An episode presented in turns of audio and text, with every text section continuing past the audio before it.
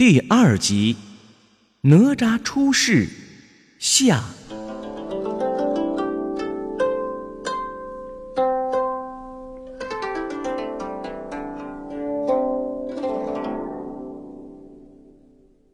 小哪吒听完口诀，脚踏风火轮，念着师傅传授的咒语，果真是心里想上就上，想下就下，进退自如。小哪吒高兴的直叫：“太好了，太好了！”太乙真人又从豹皮囊里呀取出了一枚金光闪闪的项圈，交给了哪吒。这是我师傅玉虚尊者。镇宫之宝乾坤圈，有了它，你就能降住所有的妖魔鬼怪。还有，这是七尺混天绫，当你与敌人对决的时候，只要你抛出它来，就可以捆住敌将，将他擒拿住。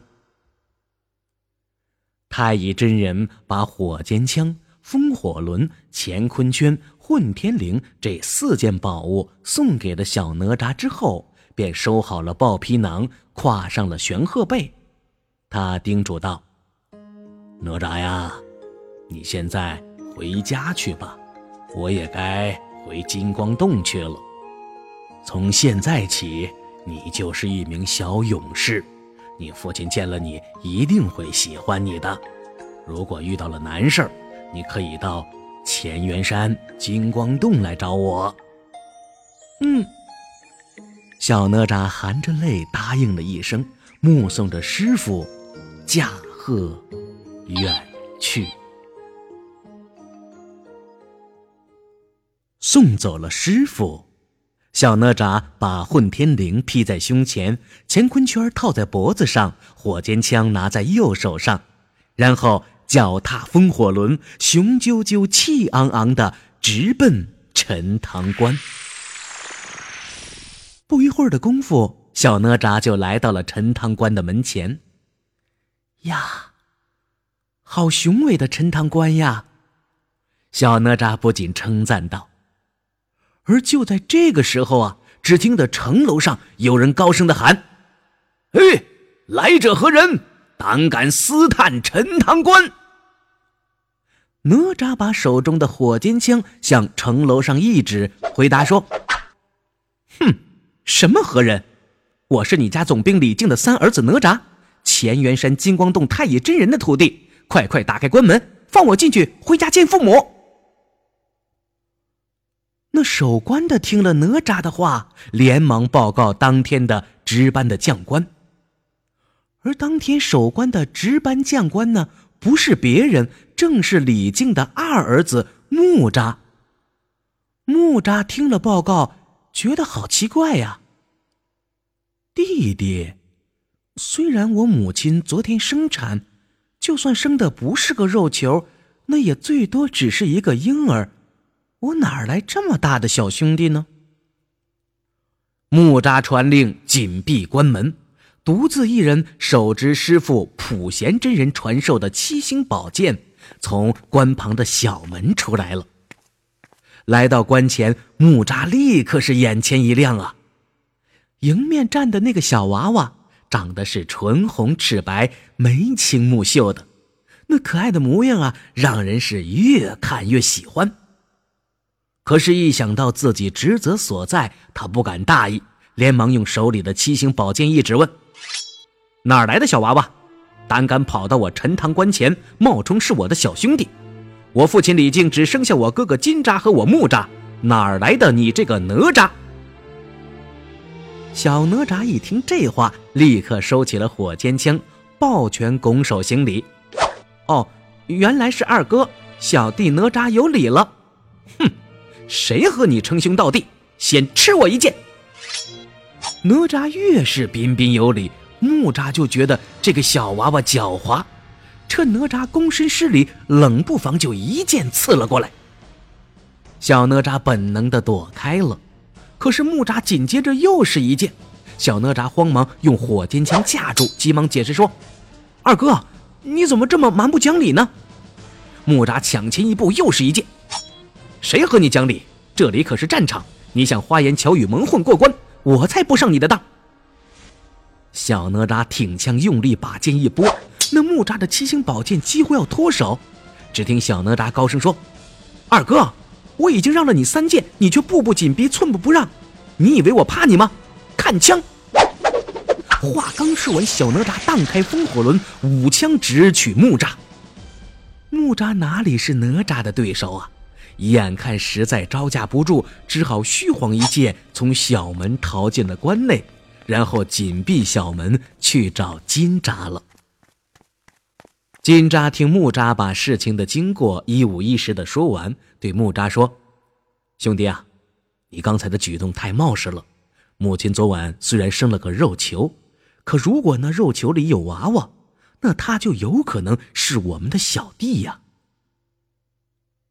金吒想了想，接着又说：“如果他的师傅真的是太乙真人，要知道，太乙真人是乾元山金光洞主，他比我们的师傅文殊广法天尊和普贤真人还要厉害。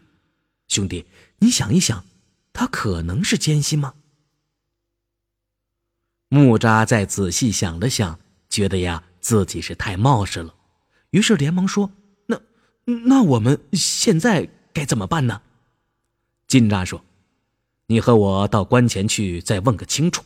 如果他果真是我们的小弟，那么就快带他去见爹娘。”木吒不好意思的说：“大哥，还是你一个人去吧。我刚和他打过，恐怕恐怕他还恨着我呢。”金吒笑了笑：“嗯，那好吧。”说完。金吒就拿起文殊广法天尊赐给他的护身扁担，直奔关前。那么再说，小哪吒在关前等得焦急，正准备要念咒语，脚踏风火轮去闯过关去。这时候，忽然看见关门大开，一个道童打扮、短发齐肩的少年向他走了过来，手里虽然拿着扁担，但是却没有敌意。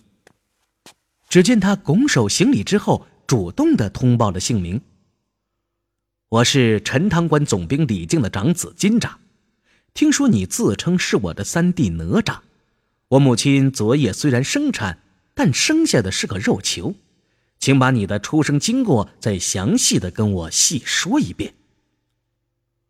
小哪吒见金吒举止是彬彬有礼，说话通情达理，高兴的连忙叫大哥。然后呢，就把自己的出世、拜师的经过细说了一遍。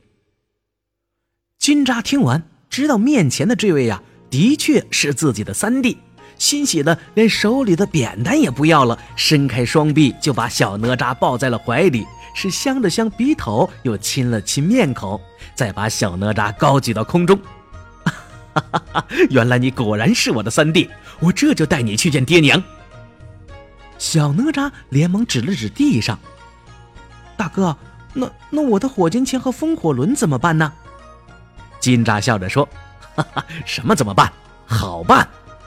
他向城楼上喊道：“来人呐，快把小少爷的火尖枪、风火轮，还有我的护身扁担，小心的收到武器库里，好好的看守，不得有误。”遵命。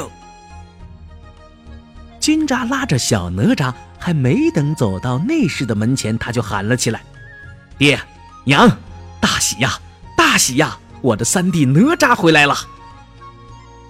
金吒这么一喊，立刻招来了丫鬟、仆妇、养娘一大群人，大家像众星捧月似的，把小哪吒团团的围在了中间。这个夸哪吒的皮肤生得白，那个赞哪吒的眼睛、头发长得黑。金吒把众人拨开，拉着哪吒大踏步地跨进了内室，先向父母请了安，然后就把前后情节原原本本地对父母说了一遍。没等金吒说完，小哪吒已扑通一声跪下，连给父母连磕了三个响头。李靖将信将疑地说：“哦，竟然有这样的事。”这真是喜从天降，非同小可呀！殷夫人早把小哪吒搀起，搂在了怀里，一面欢喜的满口的乖乖呀、宝宝啊、肉肉啊、娘的心肝啊，一通的乱叫，一面把这小哪吒是亲了又亲，真是捧在手里怕冷了，含在嘴里怕化了。过了许久，才吩咐丫鬟养娘们，快给小少爷安排一间朝南向阳的房间。床上啊，要用最好的锦被绣褥和罗帐珠帘，大家一定要把小少爷服侍的舒舒服服的。悲喜交加的殷夫人见丫鬟养娘们都忙着在布置，这才把小哪吒放了下来。她哭着说：“娘怀你三年零六个月，才生下了你。哎呀！”咱娘俩啊，可都受苦了。我的乖宝宝，快回房休息，明天一早再来见我。